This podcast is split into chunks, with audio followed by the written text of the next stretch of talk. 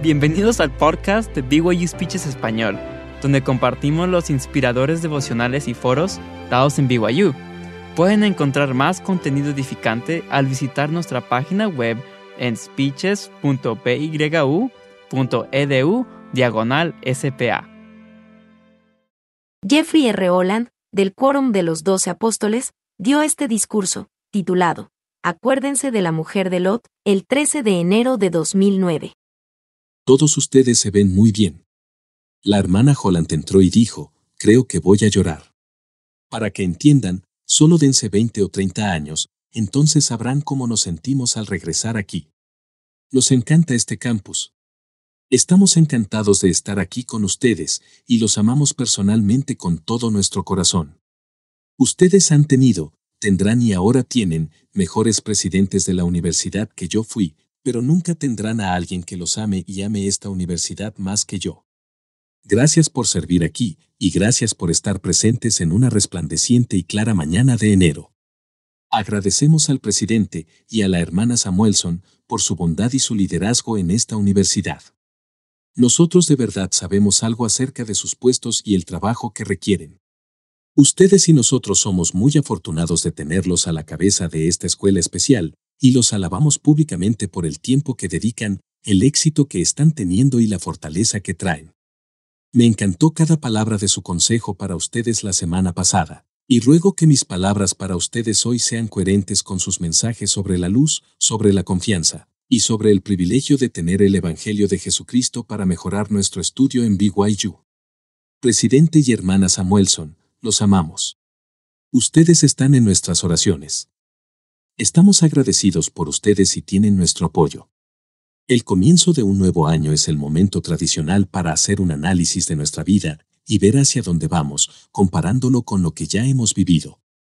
No quiero hablarles de las resoluciones de Año Nuevo, porque me imagino que solo hicieron cinco y ya han dejado cuatro. Les doy una semana más a la que aún tienen.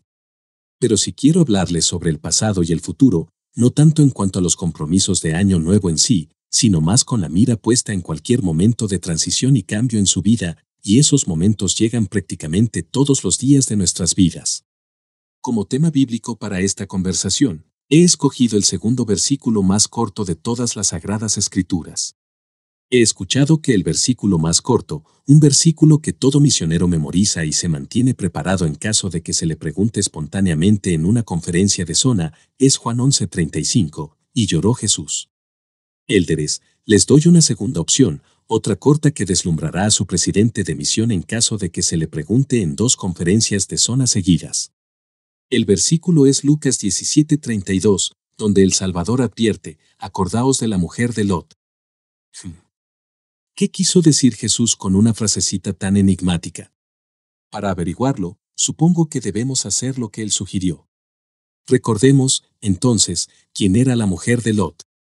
La historia original, por supuesto, nos llega de los días de Sodoma y Gomorra, cuando el Señor, habiendo soportado todo lo que podía de lo peor que los hombres y las mujeres podían hacer, les dijo a Lot y a su familia que huyeran porque esas ciudades estaban a punto de ser destruidas. Escapa por tu vida, dijo el Señor, no mires tras ti, escapa al monte, no sea que perezcas. Con una obediencia menos que inmediata y más que un poco de negociación, Finalmente Lot y su familia salieron de la ciudad, pero justo a tiempo. Las escrituras nos dicen lo que pasó en el amanecer del día siguiente. Hizo llover Jehová sobre Sodoma y sobre Gomorra azufre y fuego de parte de Jehová desde los cielos. Y destruyó las ciudades. Ahora, nuestro tema de hoy viene en el siguiente versículo. Sin duda, el consejo del Señor de no mires tras ti resonaba claramente en sus oídos, pero la mujer de Lot, dice la historia, miró atrás y se convirtió en una estatua de sal. En el tiempo que tenemos esta mañana, no les hablaré de los pecados de Sodoma y Gomorra, ni de la comparación que el Señor mismo ha hecho con esos días y nuestro propio tiempo. Ni siquiera voy a hablar sobre la obediencia y la desobediencia. Solo quiero hablarles unos minutos acerca de mirar hacia atrás y mirar hacia adelante. Uno de los propósitos de la historia es enseñarnos las lecciones de la vida. George Santayana, que se debería leer más en un campus universitario, es más conocido por decir, aquellos que no recuerdan el pasado, están condenados a repetirlo. Entonces, si la historia es tan importante, y ciertamente lo es, ¿qué hizo la mujer de Lot que fue tan malo? Como un estudiante de la historia, yo he pensado en eso y ofrezco lo siguiente como una respuesta parcial. Aparentemente, lo malo que hizo la mujer de Lot era que no solo miró atrás, en su corazón quería regresar. Parece que ni siquiera habían salido de los límites de la ciudad, y ella ya extrañaba lo que Sodoma y Gomorra le habían ofrecido. Como dijo el elder Maxwell una vez, personas tales como ella saben que deben tener su residencia principal en Sion, pero todavía esperan tener una casa de veraneo en Babilonia. Es posible que la esposa de Lot miró atrás con resentimiento hacia el Señor por lo que él le mandaba dejar. Ciertamente sabemos que Lamán y Lemuel estaban resentidos cuando se mandó a Leí y a su familia a salir de Jerusalén. Así que no es solo que miró hacia atrás, miró hacia atrás con anhelo. En resumen, su apego al pasado tuvo en ella una influencia mayor que su confianza en el futuro. Aparentemente, eso fue al menos parte de su pecado. Al comenzar un nuevo año y tratar de beneficiarnos de una visión adecuada de lo que ha pasado antes, les ruego que no se aferren al recuerdo de los días que no volverán, ni que añoren en vano los ayeres, por muy bueno que esos ayeres hayan sido. Se debe aprender del pasado pero no vivir en él. Al recordar las experiencias que aún arden en la memoria, guardamos la luz, no las cenizas. Y cuando hemos aprendido lo que debemos aprender y hemos absorbido lo mejor que hemos experimentado, entonces miramos hacia adelante, recordamos que la fe siempre se dirige hacia el futuro. La fe siempre tiene que ver con bendiciones, verdades y acontecimientos que aún afectarán nuestra vida. Por consiguiente, una forma más teológica de referirnos a la mujer de Lot sería decir que no tuvo fe. Ella dudó de la capacidad del Señor para darle algo mejor de lo que ya tenía. Aparentemente, pensó, fatalmente de hecho, que nada de lo que estaba por venir podría ser tan bueno como esos momentos que estaba dejando atrás. Es aquí en este momento de este pequeño relato, que deseamos que la mujer de Lot hubiera sido un estudiante en BYU, inscrita en una clase de inglés de primer año. Con suerte, ella pudiera haber leído, como yo, este versículo de Edwin Arlington Robinson. Mine Chevy, del desdén concebido. Se marchitó mientras asaltaba las estaciones. Lloró que siquiera él había nacido. Y es que tenía razones. Minever amaba los días pasados. Cuando espadas brillaban y corceles brincaban. Visiones de reyes y guerreros osados. A Minever lo fascinaban. Minever suspiró por la antigüedad. Y soñó y al fin descansó de trabajar. Con Tebas y Camelot dejó la realidad. Y nunca dejaba de soñar. Minever maldijo lo que era común. Miraba a los de traje kaki con amargura.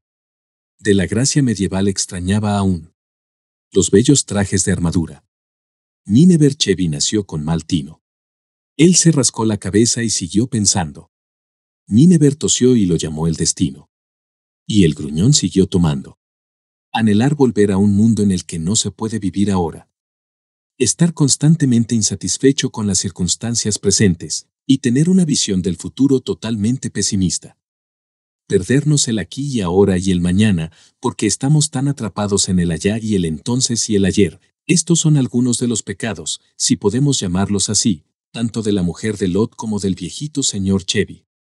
Ahora bien, como comentario adicional, no sé si la mujer de Lot tomaba tanto como Minever, pero sí sí, ciertamente acabó con mucha sal para sus margaritas. Uno de mis libros favoritos del Nuevo Testamento, que se debería leer más, es la carta de Pablo a los filipenses. Después de repasar la vida tan privilegiada y gratificante de sus primeros años, tales como su primogenitura, su formación académica, su posición en la comunidad judía, Pablo dice que todo eso no era nada, él mismo lo llama basura en comparación con su conversión al cristianismo. En mis propias palabras, él dice, he dejado de pensar en aquellos buenos días y ahora miro hacia el futuro con entusiasmo, para ver si alcanzo aquello para lo cual fui también alcanzado por Cristo Jesús. Luego viene este versículo. Una cosa hago, olvidando ciertamente lo que queda atrás y extendiéndome a lo que está delante. Prosigo a la meta, al premio del supremo llamamiento de Dios en Cristo Jesús. Él no es como la mujer de Lot. Él no mira atrás hacia Sodoma y Gomorra. Pablo sabe que por ahí en el futuro, donde quiera que el cielo nos lleve, es donde ganaremos el premio del sumo llamamiento de Dios en Cristo Jesús. En este punto, permítanme hacer una pausa y agregar una lección que se aplica tanto a su propia vida, como a la vida de los demás. Hay algo en nosotros, al menos en demasiados de nosotros, que en particular no perdona ni olvida los errores anteriores de la vida, ya sea los errores que nosotros mismos hemos cometido o los errores de los demás. Eso no es bueno. No es cristiano. Eso está en terrible oposición a la grandeza y majestuosidad de la expiación de Cristo. El estar ligados a errores anteriores, los nuestros o los de otras personas, es la peor manera de vivir en el pasado, de la cual se nos ha llamado a cesar y a dejar. Una vez me contaron de un joven que durante muchos años era más o menos el blanco de todas las burlas en su escuela. Tenía algunas desventajas, por lo que era fácil para sus compañeros burlarse de él. Después de un tiempo, se mudó lejos de su comunidad. Con el tiempo, se alistó en el ejército donde tuvo buenas experiencias al obtener una educación y, en general, al alejarse del pasado. Sobre todo, como muchos en las Fuerzas Armadas, descubrió la belleza y majestuosidad de la iglesia y se volvió muy activo y feliz en ella. Luego, después de varios años, regresó al pueblo de su juventud. La mayoría de los de su generación se habían ido de allí, pero no todos.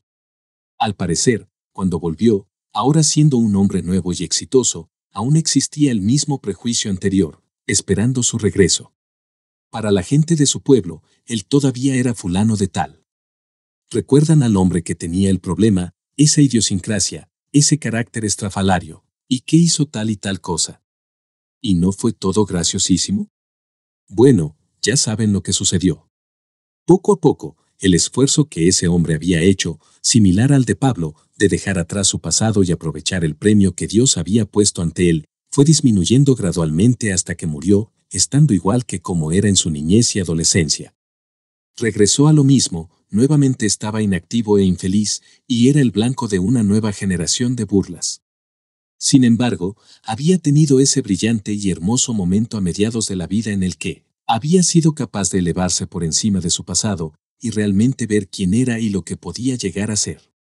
Qué lástima, qué triste, que volviera a estar rodeado de un grupo entero de mujeres de Lot, aquellos que pensaban que su pasado era más interesante que su futuro. Sí, consiguieron arrancarle de las manos aquello para lo cual Cristo lo había rescatado. Y murió aún más triste que Menaverchidi, aunque hasta donde yo sé, por absolutamente ninguna culpa propia. Eso también sucede en los matrimonios y en otras relaciones que tenemos. No puedo decirles la cantidad de parejas que he aconsejado que, cuando están profundamente lastimados o incluso profundamente estresados, buscan cada vez más en el pasado para encontrar una piedra aún más grande para arrojarla a su matrimonio. Cuando algo ha terminado, cuando se ha arrepentido tan plenamente como se puede arrepentir, cuando la vida ha seguido adelante como debería y muchas otras cosas maravillosamente buenas han ocurrido desde entonces, no es correcto volver atrás y abrir alguna antigua herida que el mismo Hijo de Dios murió tratando de sanar. Dejen que la gente se arrepienta. Dejen que la gente progrese. Crean que la gente puede cambiar y mejorar. ¿Eso no es fe? Sí lo es. ¿No es esperanza? Sí lo es. ¿No es caridad? Sí lo es. Sobre todo, es caridad, el amor puro de Cristo. Si algo quedó enterrado en el pasado, déjenlo enterrado. No sigan volviendo con su balde y pala de playa para excavarlo, exhibirlo y luego tirárselo a la cara de alguien, diciendo, oye, ¿Te acuerdas de esto, Sas? Porque, ¿saben qué? Es probable que eso resulte en que se desentierre alguna porquería fea del vertedero suyo con la respuesta, sí, lo recuerdo. Tú te acuerdas de esto, Sas. Y de pronto todos salen de ese intercambio sucios, lodosos, infelices y heridos, cuando lo que Dios, nuestro Padre Celestial, suplica es limpieza, bondad, felicidad y sanación. No es correcto morar en vidas y errores pasados.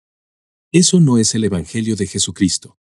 Es peor que Mineberchevi, y de alguna manera peor que la mujer de Lot, porque al menos en sus casos, solo se estaban destruyendo a sí mismos. En estos casos de matrimonio, familia, barrios, apartamentos y vecindarios, podemos destruir a muchos, muchos más. Tal vez en este comienzo de un nuevo año, no haya mayor requisito para nosotros que hacer lo que hace el Señor mismo. He aquí, Quien se ha arrepentido de sus pecados es perdonado, y yo, el Señor, no los recuerdo más. La condición, por supuesto, es que el arrepentimiento tiene que ser sincero, pero cuando sí lo es, y cuando se hace un verdadero esfuerzo para progresar, somos culpables del mayor pecado si seguimos recordando y fustigando a alguien con sus errores anteriores, e incluso ese, alguien, puede ser nosotros mismos. Podemos ser tan duros con nosotros mismos, a menudo mucho más que con los demás. Ahora, al igual que los antinefileitas del libro de Mormón, entierren sus armas de guerra y déjenlas enterradas. Perdonen y hagan lo que es más difícil que perdonar, olvidar y cuando se les venga de nuevo a la mente, vuelvan a olvidarlo. Pueden recordar justo lo suficiente para evitar repetir el error, pero luego pongan el resto en el montón de basura del que habló Pablo a esos filipenses.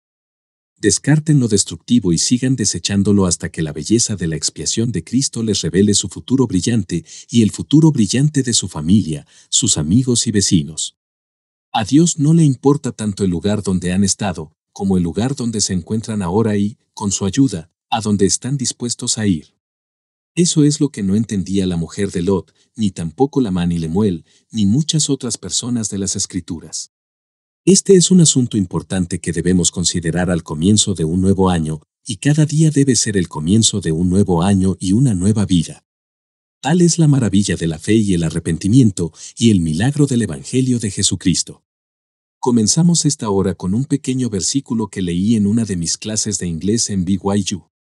Permítanme llegar al final de mi mensaje con unas pocas líneas de otro poeta favorito a quien, probablemente conocí en esa misma clase o en una parecida. Para el beneficio de todos los alumnos de BYU en el nuevo año de 2009, Robert Browning escribió, Conmigo envejece. Lo mejor con el tiempo florece. La última época, para la cual se hicieron las del pasado nuestros tiempos están en su mano. El que dice, cree todo el plano. La juventud solo muestra la mitad. Confía en Dios, nunca serás abandonado. La hermana Holland y yo nos casamos alrededor de la época en que ambos estábamos leyendo poemas como ese en las aulas de BYU. Estábamos tan abrumados y tan temerosos, tal como la mayoría de ustedes en estas edades y etapas de la vida. No teníamos absolutamente nada de dinero. Cero. Por diversas razones, ninguna de nuestras familias pudo ayudar a financiar nuestra educación. Teníamos un pequeño apartamento al sur del campus, el más pequeño que podíamos encontrar, dos cuartos y un medio baño. Ambos estábamos trabajando demasiadas horas tratando de mantenernos a flote económicamente, no teníamos otra opción. Recuerdo un día de otoño, creo que fue en el primer semestre después de nuestro matrimonio en 1963 en que estábamos caminando juntos por el campus. En algún momento nos detuvimos y nos preguntamos en qué nos habíamos metido. Ese día la vida parecía tan abrumadora, y todos los años de educación universitaria que todavía teníamos por delante parecían monumentales, casi insuperables. El amor que teníamos para el uno al otro y nuestro compromiso con el Evangelio eran fuertes, pero la mayoría de las otras cosas temporales que nos rodeaban parecían muy ominosas. En un sitio que hasta el día de hoy creo que podría marcar, miré a Pat y dije algo así, cariño, ¿deberíamos darnos por vencidos? Puedo conseguir un buen trabajo y ganar lo suficiente para que podamos vivir. Puedo hacer algunas cosas. Estaré bien sin un título. Deberíamos dejar de tratar de abordar lo que ahora parece tan difícil afrontar. En mi mejor recreación de la mujer de Lot, básicamente dije, volvamos. Volvamos a casa el futuro no tiene nada para nosotros. Entonces, mi amada esposita hizo lo que ella ha hecho durante 45 años desde entonces. Me agarró por las solapas de mi chaqueta y dijo, no vamos a regresar. No volveremos a casa. El futuro tiene todo para nosotros. En aquel día ella se paró ahí en la luz del sol y me habló con firmeza. No recuerdo que ella haya citado a Pablo, pero el tono de su voz expresó claramente su compromiso en dejar al lado todo lo pasado, con el fin de proseguir a la meta y obtener el premio que Dios tenía para nosotros en el futuro. Fue una demostración viva de la fe.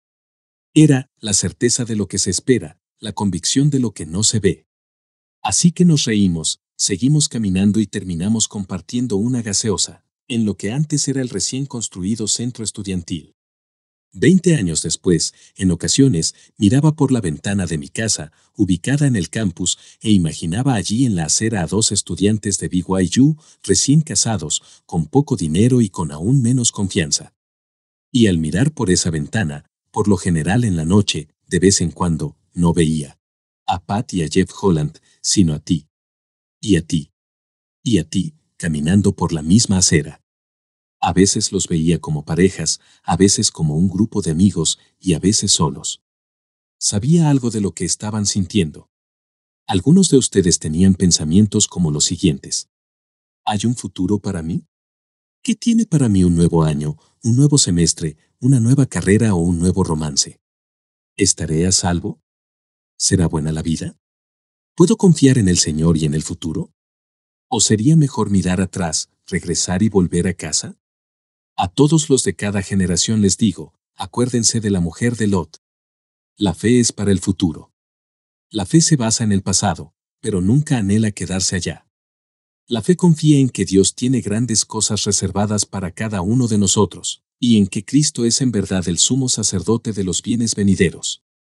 Mis jóvenes hermanos y hermanas, ruego que tengan un semestre maravilloso, un maravilloso año nuevo y una vida maravillosa llena de fe, esperanza y caridad. Mantengan los ojos puestos en sus sueños, por muy distantes que parezcan.